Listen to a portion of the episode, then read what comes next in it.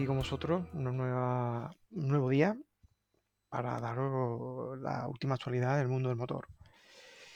Y bueno, como siempre, me acompañan por un lado Dani, ¿qué tal? Buenas, ¿qué tal estáis todos? Eh, por otra parte está Rafa, ¿qué tal Rafa? Hola, buenas. ¿Cómo estáis? Y en nuestros corazones, por supuesto, eh, Javi, que por motivos técnicos, pues ahora mismo no está con nosotros, pero que está de camino. O sea, eh, vais a escuchar que de repente eh, se mete en el, eh, en el episodio, así que no, no os asustéis. Eh, Javi, te esperamos. Mm, chicos, ¿qué tal? Contadme, ¿cómo estáis? ¿Cómo ha ido desde el último episodio? Me consta, me consta que estamos un poco desbordados por las redes sociales y queríamos pedir perdón a nuestros seguidores, ¿verdad?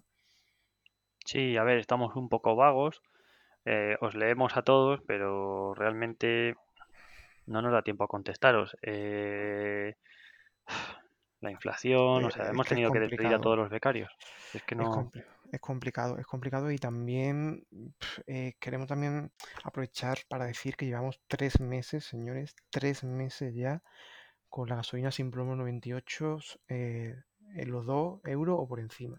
Sea, solidaridad no, y no olvidemos que dentro de poco se acaba la bonificación de 30 céntimos por litro y a partir de ahí sí que va a ser eso sangre de Eh, 20, unicornio. 20 céntimos, ¿eh? Perdón, 20. La oficial 20 y se acaba encima, ¿sabes?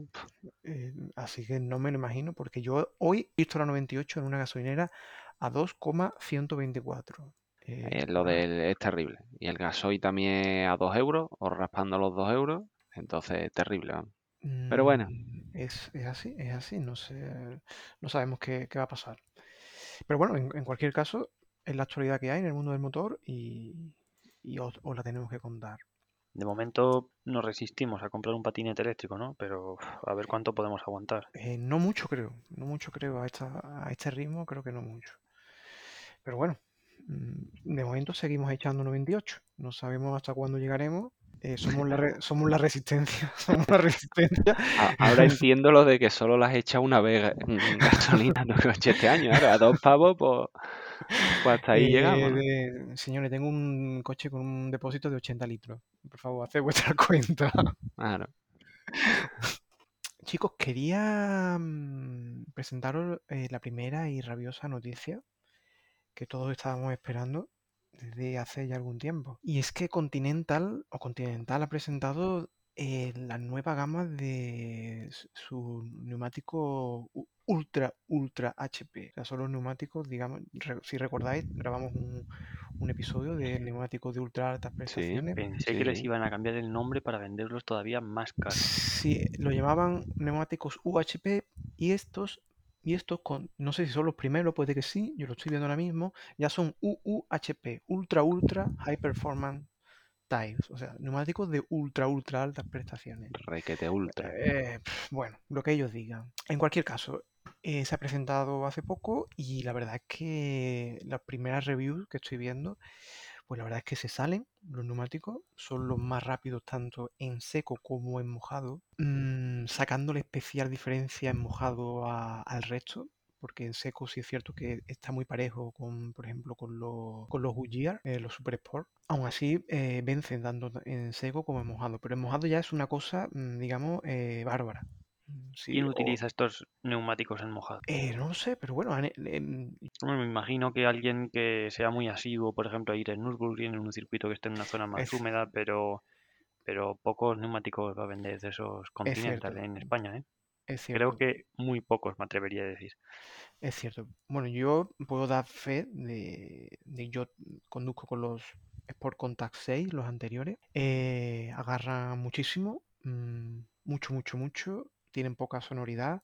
Ya os lo conté en vuestro momento. La única pega que le veo para mí es el flanco este aterciopelado que trae.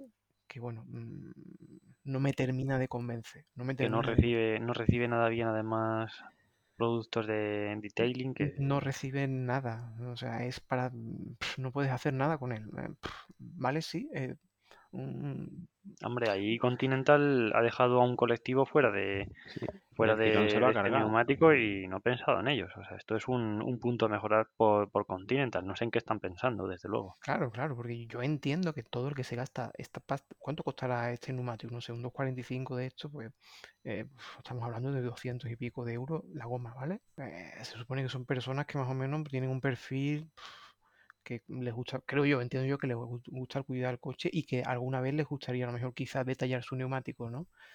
No creo que siempre todo el perfil vaya a ser de quemado, de ir a ronda todos los fines de semana, ni a Ascari. Eh, bueno, yo la única pega, que le pongo es eso. Después es cierto que yo venía de unos, eh, como conté, venía de, unos Bridgestone, de los Potenza, y sí es cierto que casi cualquier cosa mejora, por, por lo que parece, ¿no? Eh, casi cualquier mejor, cosa mejora los Bridgestone eso. Pero esto sí es cierto que, mm, que van muy, muy bien. Van muy, muy bien con la única pega esa que os estoy contando. Y que la nueva, la nueva serie, Sport Contact 7, se ha presentado ya en medidas, ojo, eh, que van de 19 a 23. Ya no lo puedes com- comprar por debajo de 19. Así que mm, eso es lo que hay. Vamos, que Esperemos que- además no, que además si, si alguien tiene un ya no voy a decir yo qué sé, yo qué sé, un, un Micra de circuito, un Civic, ya no lo, ya es que no lo puedes montar porque no le puedes meter una 19, sino que gente, por ejemplo, que tenga un M3, E36, E46, meter una, no todo el mundo le mete ya una 19 en el circuito, sino que ya estamos hablando de probablemente la medida más utilizada o 18, o sea, que está al alcance de muy, muy poca gente. Sí, y después, bueno, pues ya sabemos cómo son los, eh, los precios de Continental. Mm, La 245 te va a costar perfectamente 200, 200 y pico. Mm, O al menos eso es lo que, lo que costaba la 6. No sé a 7 cuánto le va. No sé cuánto le va a costar, no sé cuánto va a costar. Entiendo, supongo que de la 245, 35, 19, entiendo, ¿eh? No me extrañaría que estuviese en 250 euros la goma. Pero no me extrañaría nada. Joder, ¿no tienes alguna noticia en la que hablemos de algo un poquito más barato? Eh, pues no sé, no sé qué decir. La verdad es que no, todas las noticias que traigo son, son caras, son caras. Porque la siguiente, chicos, es también eh, de un coche que puede que monte esta goma, es- o que seguramente las monte, A ver. que se, que se ha presentado hace muy poco, que todos somos unos fanáticos de él y que está haciendo unos tiempazos en Nürburgring que son acojonantes. Y no es otro que el Cayman GT4 RS con 500 caballos. Ya hablamos de él en su día, que se estaba, ah, pues por ahí se estaba presentando, pero ya eh, se están haciendo las primeras, pues los primeros análisis y las primeras conducciones. Eh, animo a que veáis alguno de los vídeos de- que hay ahora mismo rodando en, en internet, porque la verdad que el coche mola mucho, mola mucho cómo suena, mola mucho cómo, cómo se ve. Y bueno, mm, se rumorea que es más rápido en Nürburgring que, que un 911 Turbo. Así que, mm, que bueno, em, ahí lo tenemos. ¿Un señores. 911 Turbo o Sí, que un GT2 o un GT3? Eso me cuesta, eso me cuesta creer ya, ¿eh? yo he, he leído el 911 Turbo normal, ya el GT3 o el GT2, eso ya son palabras mayores. Claro, es que Yo creo que el GT4 siempre va a tener esa, esa componente, ¿no? En la que tú te has gastado un dineral, bueno, al final es un dineral en un pedazo de coche, pero siempre vas a tener esa componente psicológica de no es No es un un 911, 911. no es un 911. Mm. Pero ojo, eh, vamos, que me lo den. Sí, yo de verdad animo a... Hay un vídeo muy bueno que, que ha sido... Yo creo que es el que más me ha gustado. Animo a la audiencia que lo vea en Carfection, que hace un viaje con él. No, no es porque a mí realmente no me gusta la el típico análisis me meto en un circuito, me pongo a dar vueltas, a ver cuánto hago. No, este tío coge y los lleva desde Portugal a Alemania, por carreteras reales, incluyendo carreteras españolas. Se ven muchas carreteras españolas. Eh, y es muy chulo. Y, y- la verdad es que el coche, el coche suena a las mil maravillas, señores. ¿eh? Es glorioso. Me recuerda un poquillo, me recuerda un poquillo el sonido cuando lo escuchéis. No sé si vos- vosotros también. Un poco a- en alta, cuando llega a 9000 revoluciones, me recuerda un poco al SULFA, ese sonido ahí. increíble, increíble. Me considero fanático de, de este Caimán, señores. ¿Y qué dice la review del, del bastidor? Al final sí mantiene el mismo bastidor, la misma plataforma con un con un Boxster. Sí, sí, sí, un, coche de, mm, de, o sea, de posición, eh, motor en posición central, que bueno, y que, que por lo visto va a las mil maravillas.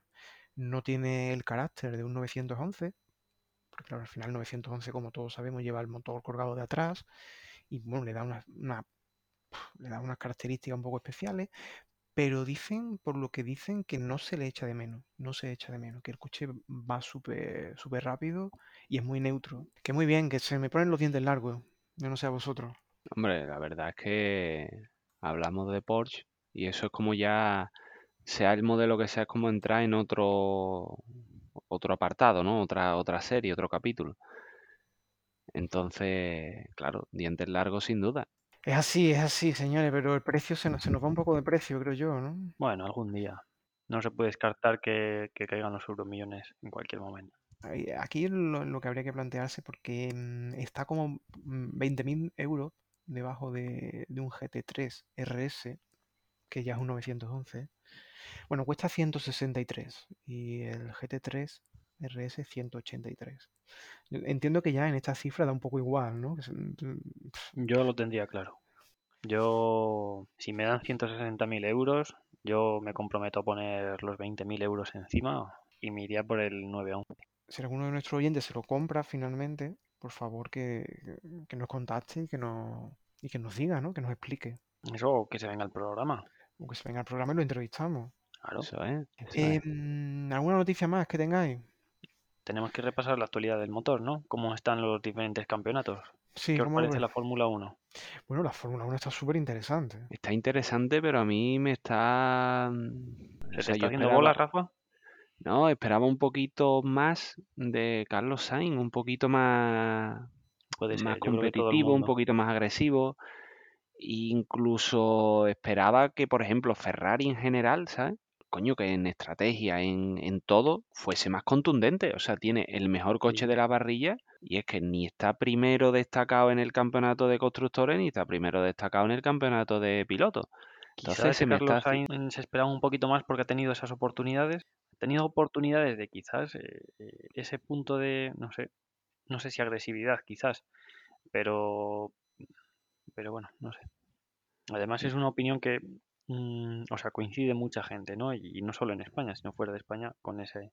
como que le, que le falta un puntito para decir, yo voy a quedar por delante de Checo Pérez, sin duda, voy a quedar por delante de los Mercedes que este año están reguleros, sin duda, voy a quedar, mm, pues le voy a luchar a Verstappen y voy a quedar por delante de Verstappen que tenga un coche mejor. Y no, no, o sea, Verstappen o sea, lo adelanta como quiere, eh, se empana en la salida, lleva cuántos, dos, tres salidas que, que reacciona como un segundo tarde, ¿sabes? En fin, no sé. Yo tenía mucha confianza, ¿no? En que, que este año lo iba a hacer bien Sainz. De hecho, terminó muy bien el año pasado y es como este año incluso se va a comer compañeros, ¿sabes? Pero qué va, tío, se me ha venido un poquito bajo. Bueno, a ver lo que queda, ¿no? De campeonato. Bueno, y por mencionar, tenemos que mencionar también el, el Mundial de Rallys, ¿no? ¿Cómo sí. está, cómo está Roman Pera, eh? Se le ha puesto el Mundial muy de cara. Cuatro pruebas, tres ganadas consecutivamente. Está intratable, la verdad. Incontestable. Además, un- fiable, no, una posición clara por parte de nadie, ¿no? no hay una oposición clara y es, digamos, es rápido y a la vez mm, consigue ser cuidadoso, digamos, ¿no? No, Es decir, no, no le pasa como, como a Loeb, ¿no? Que le dan la salida del tramo y arranca una rueda. A ver, que es por pegarle el palito a Loeb, pero Bueno, no sé. porque te apetecía, dilo, dilo, Porque me te apetecía apetecía. pegarle el palito al franchute, ¿sabes? Ah, bueno, a mí me apetecía, a mí ahora mismo me apetece pegarle un palito a, a Luguet, a en general a todos los que llevan Ford. ¿Qué pasa? Que, que tiene que venir el abuelo con el taca-taca para que ese coche corra un poquito. Claro. ¿Y qué pasa? Que el abuelo arranca una rueda, se despistó, arrancó la rueda, pues ya no corren los Ford. Y me voy a comer el palito para, para algún piloto casi casi local en el último rally que, que al final hizo podium y, y ese, ese me lo voy a ahorrar. Mm, po- Podium por, digamos, po- por debacle de todos los demás. Pero bueno, Sí, bueno. El último, el, eh, al final se lo ganó Dani Sordo por sus, por sus propios, por sus propios méritos en, en la Power Stage, pero vamos, que pocos más méritos ha hecho. Veremos a ver si es cuestión de adaptación o no. Esperaremos los, los siguientes rallies. a ver lo siguiente, Además, ¿sabes? Muy bien. eh, gran parte del elenco de línea continua tuvo la oportunidad de, de asistir a este rally y bueno, estuvo muy bien. Ah, está muy bien, sí, la verdad que sí. Si no hay más noticias, vamos a hablar de lo que traemos hoy, ¿no? Sí, sí, porque hoy traemos un tema un poco especial y específico, ¿no? Pero que nos ha llamado poder- poderosamente la atención. Sí, es muy curioso. Eh, ¿Quién le da entrada? Dale tú mismo, Condré, dale tú. Pues os vamos a hablar de una marca que para variar no podemos permitirnos ninguno de los que estamos aquí, que es eh, Koenigsegg y de su técnica, en particular de las cajas de cambio de Koenigsegg. De hecho, pu- Eh, puede ser la primera vez que hablemos de Koenigsegg en tres Puede, temporadas que ser, llevamos. puede ser, para que para los que no lo conozcan, es una empresa eh, sueca, su, su dueño, Christian von, von Koenigsegg, es es de, es de Suecia y este hombre pues prácticamente lanzó eh, la, la empresa como un sueño, empezó con su primer, su primer Koenigsegg FCX creo, pero bueno, ha ido, ha ido haciéndose poco a poco con, con mercado y está haciendo coches, quizás los coches más impresionantes y más rápidos que hay ahora mismo a la Sacó venta. el, sacó el Ayera, después el Ayer, Ayera RS, vamos, que, que son coches que, que se te va la cabeza, con un- además con una ingeniería detrás brutal. Y dentro de dentro del, del- de lo más novedoso, el sucesor del Ayera, está ahora el, el nuevo, el nuevo coche de Koenigsegg, que es el Jesko, hmm, una máquina de 1620 caballos. Y bueno, nos queríamos centrar en concreto, no vamos a destripar en un, en un solo episodio este coche, nos queríamos centrar en la transmisión. Transmisión, que, que quizás es una de las cosas más sorprendentes, ¿no? Porque, porque digamos que el, bueno, el resto de las cosas es al estilo Koenigsegg, ¿no? Pero, pero la transmisión es verdaderamente sorprendente. Si el Ayera RS heredó la transmisión de anteriores modelos, el Jesko estrena, estrena transmisión, ¿vale? Eh, si queréis hacemos una porra, a ver quién sabe, quién puede, quién adivina el número de embragues que tiene esta transmisión. entre 5 y 10. Venga, vamos a afinar un poco más. Tiene nueve relaciones. Nueve relaciones, tío. Nueve embragues. O sea, que cuando se te va el embrague, ¿qué embrague se te va? Nueve embragues No en una caja de cambio. siete embragues. Nueve Siete. relaciones, siete embragues. Mm, ¿Vale? Siete Puede- embragues en una caja de cambio. Buah. Tiene ciertas peculiaridades. Puede em- engranar cualquier marcha sin necesidad de pasar por cualquiera de las otras. O sea, que pasa de tercera a sexta. Y ya está. Eso es lo que eso es lo que dice Google, ¿no? Cuando buscas cuando buscas detalles de esta transmisión. La verdad es que hay un secretismo increíble, o sea, se encuentra muy poco de esta de esta transmisión que la llaman LST, Light Speed Transmission. Pero bueno, es la, cas- la, la caja más, la transmisión más rápida del, del mercado. Eh, la anterior, la de la Yera RS, ojo que coche, pesaba 140 kilos. Adivinad esta, 90, 90 kilos. O sea, Casi la ya mitad. no sé, yo, yo creo que ya está. Yo creo que ya no van a desarrollar más transmisiones con ISEG. Es que, ¿para qué? Para no mejorar absolutamente nada. Es, Joder. es increíble. Es Sí, sorprendente. a, a ver, como concepto, ¿no? Yo creo que la transmisión lo que han buscado es decir, vamos a tener siempre todas las relaciones engranadas. Es decir, tú tienes todas las marchas metidas y listas, ¿no? Pa- para actuar.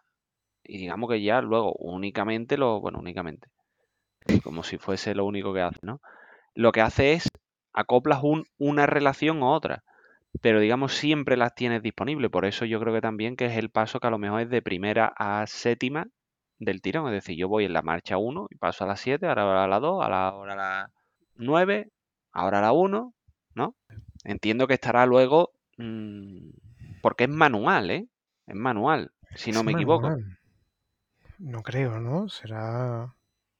O sea, No mm, es lo, por así decirlo, bueno, lo que más le parece puede ser una de doble embrague, pero o sea, manual en el sentido de que, de que es el conductor el que cambia de, de marcha Ah, vale, vale, vale. Pero que no a, tra- será a través de. de levas.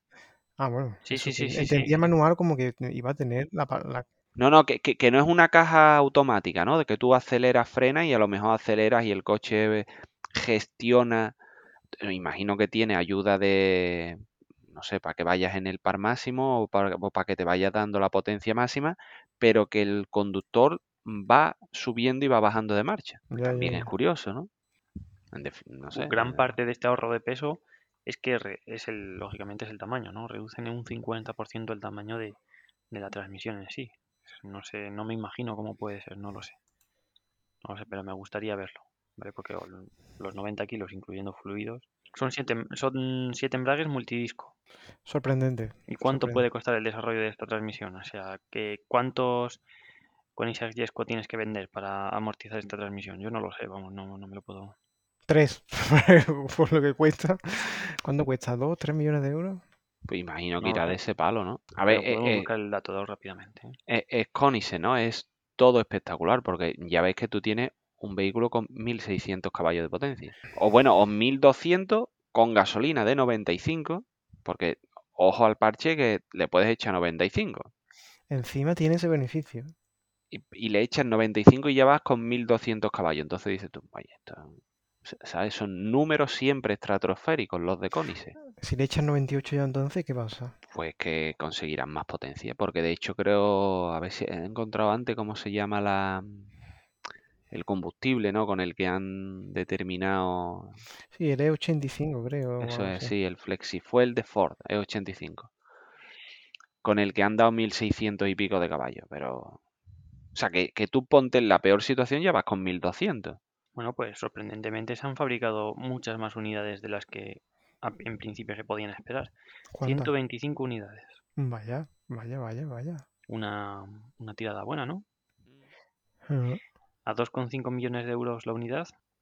Pues, pues echaré. Que por supuesto estarán todos vendidos, ¿verdad? Bueno, precio, precio base, ¿vale? Luego sí que es verdad que tiene, que tiene extras un poquito, un poquito caros, pero bueno. Tiene un extra de 370.000 375.000 euros. Sí, pero bueno, como poco 312 millones de euros, ¿no? Sí, sí, sí. Pues 300 y pico de millones de euros. Habrá que ver si le sale la cuenta, ¿eh? Porque bueno, hay que montar una planta, hay que tener personal, hay que hacer desarrollo, hay que hacer I más D, no sé. Sí, pero a ver, yo creo que ellos con las tiradas cortas que hacen lo fabricarán todo en la misma planta, ¿no? Sí, sí, eh, yo, sé que ellos no deslocalizan, ellos lo hacen todo en, la misma planta. Mm. Sí. No, no, sé, no sé. La verdad es que me llama la atención este tipo de empresas así, bueno, como alguna vez hemos hablado de GMA, por ejemplo, que eh, en cuanto a rentabilidad, me, gustaría, la verdad que me gustaría saber la rentabilidad que tienen, ¿no? Eh, tanto por ciento de rentabilidad, cuánto, cuánto ganan respecto a lo invertido. Sería un dato. Si tú dices beneficio neto de esta empresa. Me gustaría saberlo, la verdad. Porque no sé hasta qué punto es simplemente es, mm, la idea de un visionario eh, amante de los coches que quiere sacar hiperdeportivo, pero que después mm, a lo mejor no tiene una rentabilidad de, cualquier otra empresa, ¿no? No creo que tenga la rentabilidad de Toyota, no creo que tenga la rentabilidad de Ford, no creo que tenga la rentabilidad de Honda, ¿no? Pero bueno, a lo mejor es aceptable, a lo mejor una rentabilidad aceptable. En cualquier caso, me gustaría saber de qué número estamos hablando. ¿Un 25% de rentabilidad? ¿Un 10? ¿Un 15? No creo, ¿no? No lo sé. ¿Qué empresa da un 25% de beneficio neto? Ninguna, ¿no? No sé si la verdad, no sé si a lo mejor no sé, a lo mejor saca un 10%, a lo mejor un 10% ya me parecería una empresa que va muy, muy bien, ¿no? Y metiéndonos ya en, economía, ¿no? En... Bueno, y centrándonos en la transmisión, vamos a hablar, vamos a meternos un poco, a hablar un poco de las tripas de esta transmisión, ¿vale? Eh, ¿Por qué es tan rápida, no? No lo hace a la velocidad de la luz, ¿no? Pero bueno, Pero casi. 20 milisegundos hablaban, o sea, es que... Entonces, ¿qué tenemos?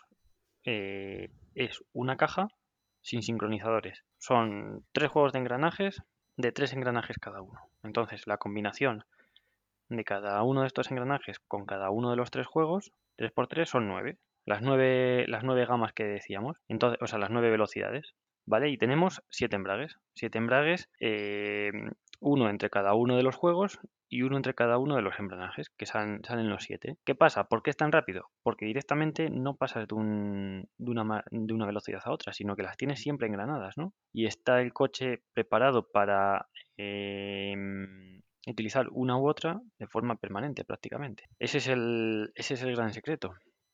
Entonces, no tienes que sincronizar engranajes y prepararte para meter eh, la siguiente marcha o la anterior.